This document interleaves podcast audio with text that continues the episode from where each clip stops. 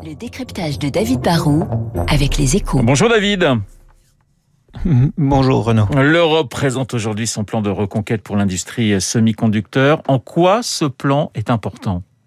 On va vivre dans un monde de plus en plus numérique. Hein. Le, le, digital s'invite dans tous les secteurs économiques. Aujourd'hui, les semi-conducteurs ne sont pas réservés aux télécoms, ou à l'informatique. Hein. Il faut aussi des puces pour faire des voitures, des compteurs électriques, des éoliennes, des médicaments. Bref, le logiciel et l'intelligence artificielle vont tout révolutionner. Et pour faire tourner toutes les industries, tous les services, on va avoir besoin de plus en plus de composants.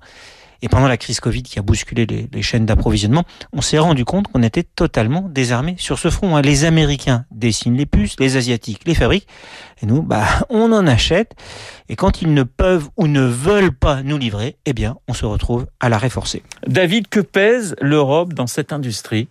Pas grand-chose en fait. On ne produit plus que 10% des composants électroniques de la planète. C'était 20% dans les années 90 et puis on a été marginalisé. Et, l'ambition du plan CHIPS, comme on dit, présenté aujourd'hui par le commissaire Thierry Breton, c'est qu'on retrouve ce 20% de la production mondiale d'ici 2030.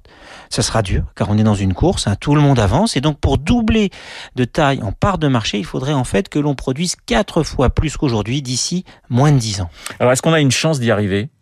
Faut, faut être ambitieux mais aussi réaliste. Hein. On ne peut pas viser une forme d'autonomie ou d'autarcie électronique. Dans cette industrie, l'avance accumulée par certains est plus importante que les milliards d'euros. Un cinq années compte plus que 5 milliards.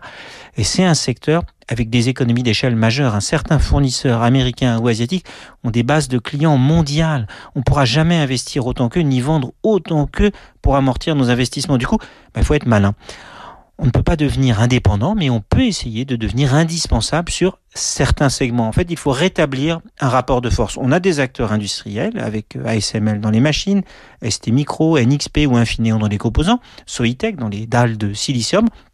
On peut se rendre incontournable. L'Europe et les États peuvent financer la R&D, soutenir des investissements industriels, mais il faudra aussi que l'on choisisse des champions et des secteurs prioritaires on ne doit pas trop se disperser, on doit mettre l'accent sur les fabricants capables d'accompagner les secteurs industriels dans lesquels nous sommes bons, comme l'automobile, la défense, la machine-outil ou la transition écologique.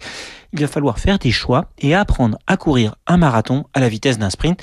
L'important, bah, c'est de commencer par ne pas rater le départ. Le décryptage de David Barrou sur l'antenne de Radio Classique dans une petite minute, le journal de